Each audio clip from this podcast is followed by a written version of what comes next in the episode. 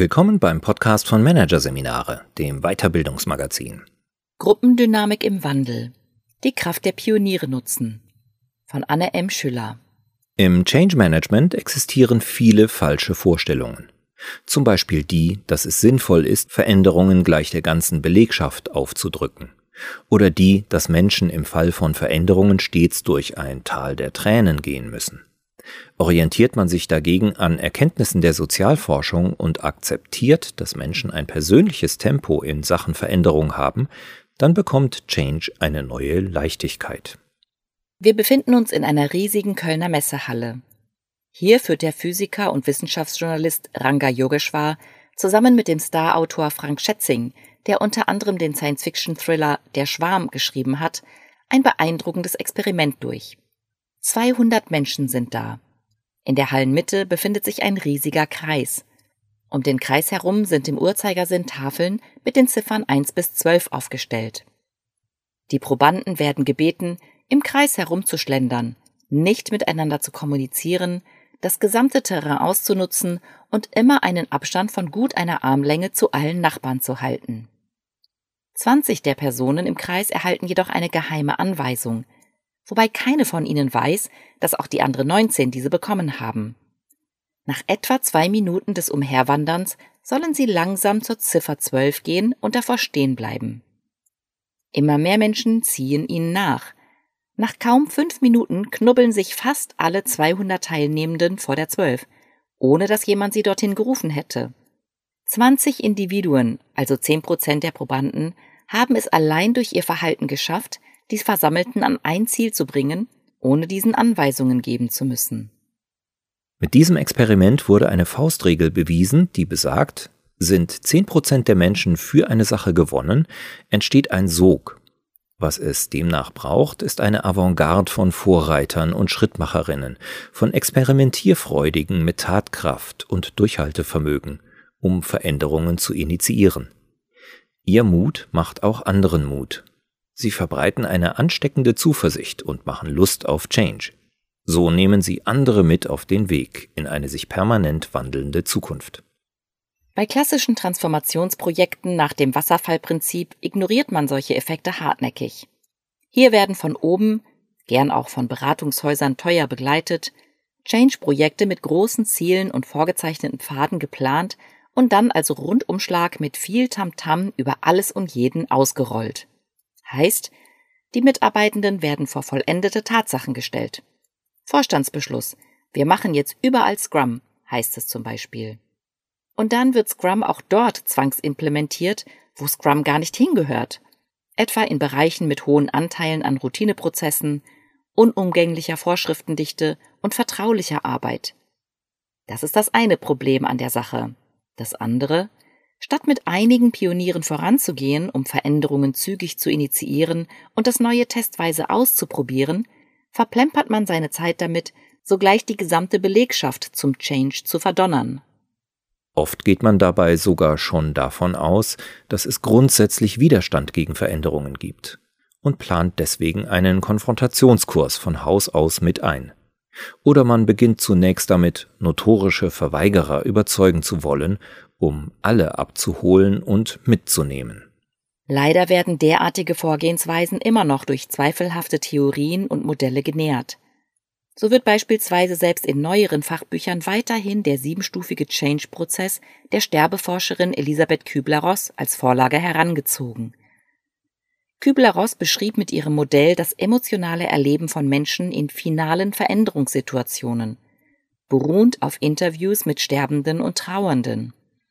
Hier führt die Gefühlskurve meist über den Schock und die Leugnung ins Tal der Tränen, bis sich endlich eine Akzeptanz der Situation einstellt. Aber wieso eigentlich sollte man Mitarbeitende wie Sterbende betrachten und davon ausgehen, dass sie durch ein Tal der Tränen manövriert werden müssen? Der paradoxe Effekt, wenn man von dieser Idee ausgeht, indem man den Verweigerern sehr lange viel Aufmerksamkeit schenkt, stärkt man deren Position. Mitunter erhält der eine oder die andere so dann auch ausreichend Zeit, Zwietracht zu säen, das Neue zu bekämpfen und ein Klima der Angst vor dem Wandel zu verbreiten. Doch Angst blockiert, sorgt für Rückzug und Paralyse, und zwar langfristig. Denn Angst- und Schmerzinformationen haben im Hirn immer Vorfahrt. Sie setzen sich fest und erzeugen Vermeidungsstrategien.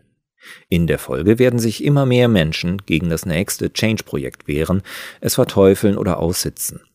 So sind klassische Change-Projekte längst zu Hassprojekten verkommen, die, konträr zu den meist aufgehübschten Erfolgsgeschichten über sie, diversen Studien zufolge dann auch tatsächlich in 70 bis 80 Prozent der Fälle scheitern. Zeit also, den Change zu changen und sich klar zu machen, nicht der vermeintliche Starrsinn der Mitarbeiterinnen und Mitarbeiter, ihre Beharrungstendenzen und ihre Unwilligkeit sind das Problem. Das Problem ist die falsche Vorgehensweise, gerade auch im Umgang mit den Gruppendynamiken des Wandels. Wie schon das eingangs beschriebene Quarks-Experiment zeigt, ist es deutlich klüger, mit diesen statt gegen sie zu arbeiten. Die wissenschaftliche Unterfütterung für diese Strategie liefert der US-amerikanische Soziologe und Kommunikationstheoretiker Everett Rogers mit seiner Theorie der Diffusion von Innovationen, auch Diffusionstheorie oder Innovation Curve genannt. Die Theorie besagt, dass es ganz normal ist, dass Neuerungen von Menschen in sozialen Kollektiven, ob Gesellschaften oder Unternehmen, unterschiedlich schnell übernommen, also adoptiert werden. Dies hängt beispielsweise vom jeweiligen Persönlichkeitstyp ab, aber auch von Faktoren wie dem sozialen Status der Person in der Gruppe, ihrem Bildungsgrad oder Einkommen. Der Theorie zufolge gibt es fünf verschiedene Übernahmetypen von Neuerungen. Erstens Vorreiter, Innovators, die als sehr exklusive, risikofreudige Minderheit Innovationen ganz besonders früh aufgreifen. Zweitens frühe Adoptoren, Early Adopters, also Menschen, die die Neuerung auch immer noch deutlich früher als alle anderen aufgreifen. Drittens die frühe Mehrheit, Early Majority, die ihnen folgt. Viertens die späte Mehrheit, Late Majority, die sich der frühen Mehrheit irgendwann anschließt und schließlich fünftens die besonders vorsichtigen skeptischen Nachzügler, Laggards. Idealtypisch gehören rund 2,5 Prozent zur Gruppe der Innovatoren und 13,5 Prozent zur Gruppe der Early Adopters, während je 34 Prozent auf die frühe und die späte Mehrheit entfallen und 16 Prozent Nachzügler sind. In der Realität können diese Zahlen von Fall zu Fall natürlich ganz anders aussehen. Und wie schnell eine Neuerung in einer Gesellschaft diffundiert, hängt nicht nur vom Profil der Menschen, sondern auch von Faktoren ab, die der Innovation selbst innewohnen, etwa ihrer Verständlichkeit, ihrem offensichtlichen Nutzen und ihrer Risikoarmut. Die Verteilung, dass es anfangs wenige Pioniere gibt, dann immer mehr auf den Zugaufspringer und schließlich noch ein paar ganz skeptische übrig bleiben, ist allerdings empirisch oft zu beobachten und zeigt, zusammengenommen mit dem Ergebnis des Quarks-Experiments, dass es wissenschaftlich gesehen Nonsens ist, ein soziales Kollektiv auf einen Schlag für etwas Neues gewinnen zu wollen, statt sich auf die Arbeit der Gruppendynamik zu verlassen. Mit Blick darauf geht es zunächst nicht darum, die Skeptiker aufzuweichen, sondern vielmehr die ganz frühen Vögel für das Veränderungsvorhaben zu gewinnen. Sie mögen auch im eigenen Unternehmen von eher überschaubarer Zahl sein, aber die gute Nachricht ist, es gibt sie denn sie sind sozusagen eine biologische Konstante. Hätten immer alle in der Menschheitsgeschichte das Ungewisse des Neuen gescheut, wären wir nicht da, wo wir heute sind. Wir lebten noch in Höhlen. Stets waren es die mutigen Andersmacher und kühnen Übermorgengestalter, die mit neugierigem Infragestellen und umtriebigen Ideen Konventionen durchbrachen und Trittsteine in neue Lebensräume legten. Sie wagten sich auch dorthin, wo noch niemand vor ihnen war. Dieser unbändige Vorwärtsdrang bringt die Menschheit voran. Denn die Evolution favorisiert ehrgeiziges Leben. Das heißt, Leben, das stets bestrebt ist, sich an die jeweiligen Umstände aktiv anzupassen. Die Evolution stellt die Anpassung an Neues vor das Beharren und den üblichen Trott. Natürlich mag unser Denkapparat Routinen und das Bekannte, weil beides Sicherheit bietet und Energiesparen hilft. Zugleich üben jedoch Herausforderungen eine starke Faszination auf uns aus. Wir empfinden Stolz und erleben Hochgefühle, wenn wir uns weiterentwickeln und das, was wir können, perfektionieren. Oder wenn wir Neues bewältigen. Die entsprechenden Lernerfolge feiert unser Gehirn heftig mit, mit einem Cocktail aus körpereigenen Glückshormonen, allen voran Dopamin. Dopamin ist ein körpereigenes Opiat, ein ganz legales Aufputschmittel. Es bringt uns in eine ausgesprochen wohlige Stimmung. Es steigert die Kreativität, die Konzentration und den optimistischen Blick nach vorn. Es macht uns, je nach Art und ausgeschütteter Menge, fröhlich, euphorisch, enthusiastisch. Und es macht uns süchtig, wir wollen mehr davon. Diese auf Steigerung ausgelegte Strategie der Natur wirkt wie ein Turbo. Hui, Dopamin, fühlt sich gut an. Mach das nochmal, das war so toll. Zugleich prämiert unser Gehirn selbst initiierte Anstrengungen mit dem Aufbau von Millionen von Hochleistungsneuronen. So machen uns Erfolgserlebnisse zunehmend leistungsfähig, unternehmenslustig, selbstsicher, wagemutig und siegesgewiss. Es gibt daher immer genug Menschen in einem Kollektiv, die wirksam werden wollen, die die Welt mitgestalten und ihr Unternehmen nach vorne bringen wollen. Wir dürfen uns also darauf verlassen, dass es auch in unserem Unternehmen Menschen gibt, bei denen die Lust und Bereitschaft, Neues zu wagen, stärker ausgeprägt sind als die Aversion vor Ungewissem. Auf sie sollten wir uns also zunächst konzentrieren, wenn es um Change geht. Und das heißt in erster Linie, wir müssen alles entfernen, was diese Menschen daran hindert, ihre Pionierfreude und Lernlust auszuleben. Aus der Motivationsforschung wissen wir seit Jahrzehnten, dass Menschen dann am engagiertesten sind, wenn sie sich selbstgegebenen, angemessenen Zielen stellen können, die zwar herausfordernd, aber dennoch erreichbar sind. So ist Eigenzeit zwecks Fortentwicklung kreativer Gedanken unglaublich wichtig. Denn in der Hektik des Tagesgeschäfts bleibt meist keinerlei Raum, sich mit der Zukunft des Unternehmens zu befassen.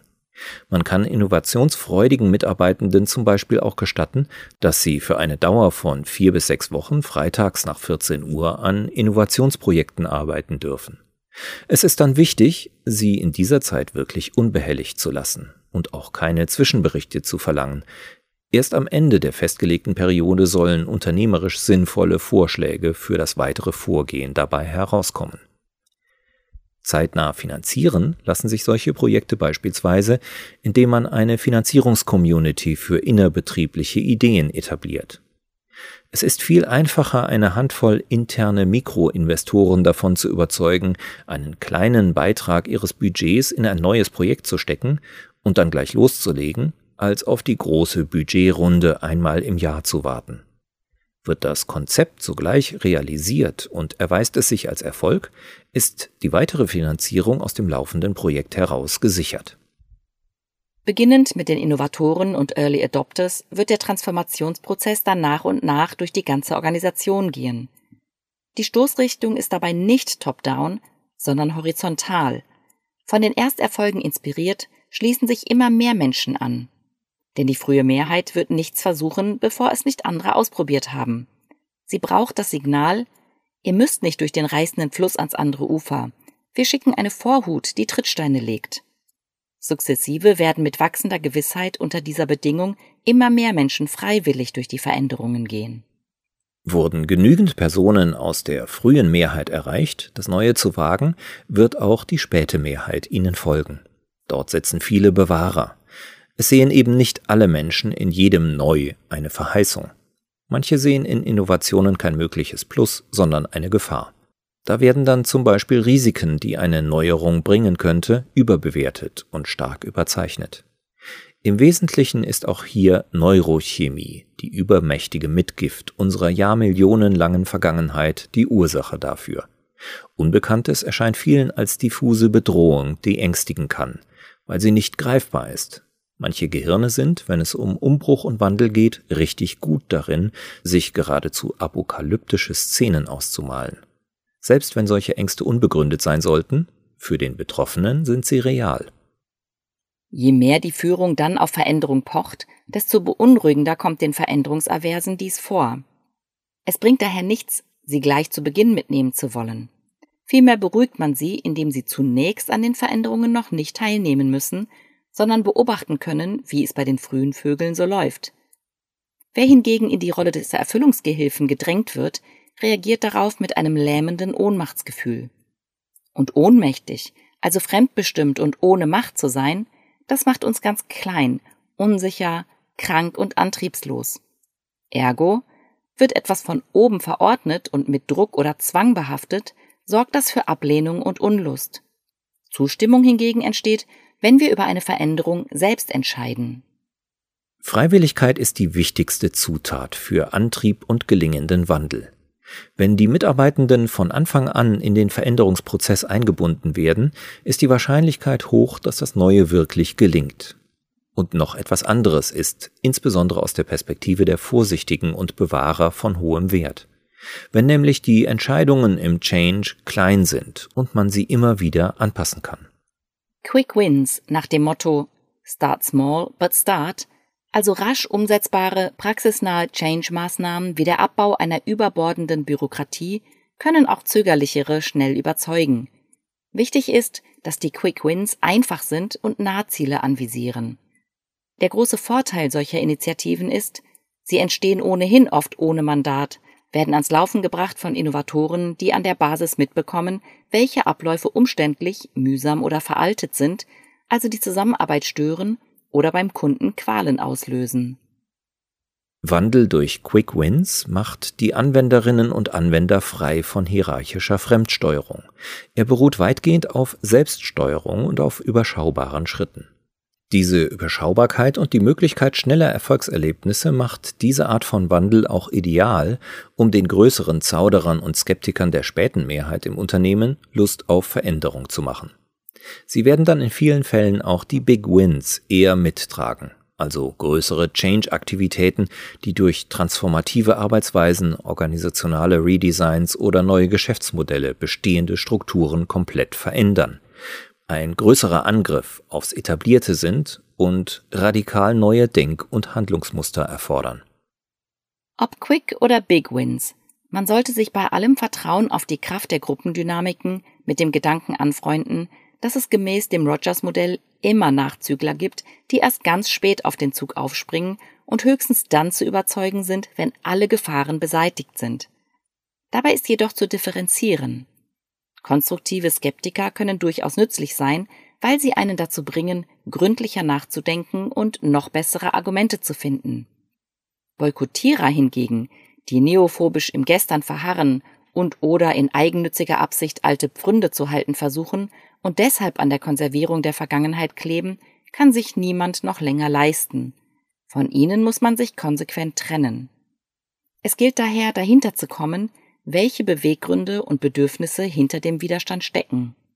Übrigens lassen sich agile Verfahren wie der Innovationsansatz Design Thinking hervorragend dafür nutzen, konstruktive Meckerer in den Change-Prozess sinnvoll einzubeziehen weil sie die Untergliederung des Prozesses in eine Phase der Ideenfindung einerseits und eine spätere Phase der Überführung in die Realität andererseits vorsehen. Dementsprechend kann man zum Beispiel eine Kreativgruppe einrichten, die aus Menschen besteht, die eine besondere Neigung und Eignung für Neuanfänge, Übergänge und Vorreitertum haben, die die abwegigsten Fragen stellen, das Undenkbare denken und sich in die schönsten Luftschlösser hineindenken. Menschen also, die von ihrem Naturell her in allem ein Eldorado von Chancen und nicht gleich die Gefahr sehen. Diese Gruppe spinnt dann kreative Ideen aus, wohingegen eine Umsetzungsgruppe aus Menschen, die pragmatisch, strukturiert und eben umsetzungstalentiert sind, im Anschluss filtert, priorisiert und sich auf die wirklich brauchbaren Ideen konzentriert. So erhalten jene Routiniers, Bewahrer, Skeptiker und Detailverliebte, die, sofern man sie zu früh einbindet, immer alles im Keim ersticken, offiziell einen Platz im Change. Und zwar einen, der ihnen und ihrer Neigung, skeptisch zu sein und kritisch zu denken, entspricht. Manche werden allerdings auch so nicht erreichbar sein und das Unternehmen verlassen, weil es nicht mehr zu ihnen passt. Das aber lässt sich verschmerzen. Denn viel wichtiger ist, es bleibt ein engagiertes und hochmotiviertes Team von Vorwärtsdenkern und Zukunftsgestaltern zurück, das dann auch eine starke Anziehungskraft auf weitere ambitionierte Menschen hat.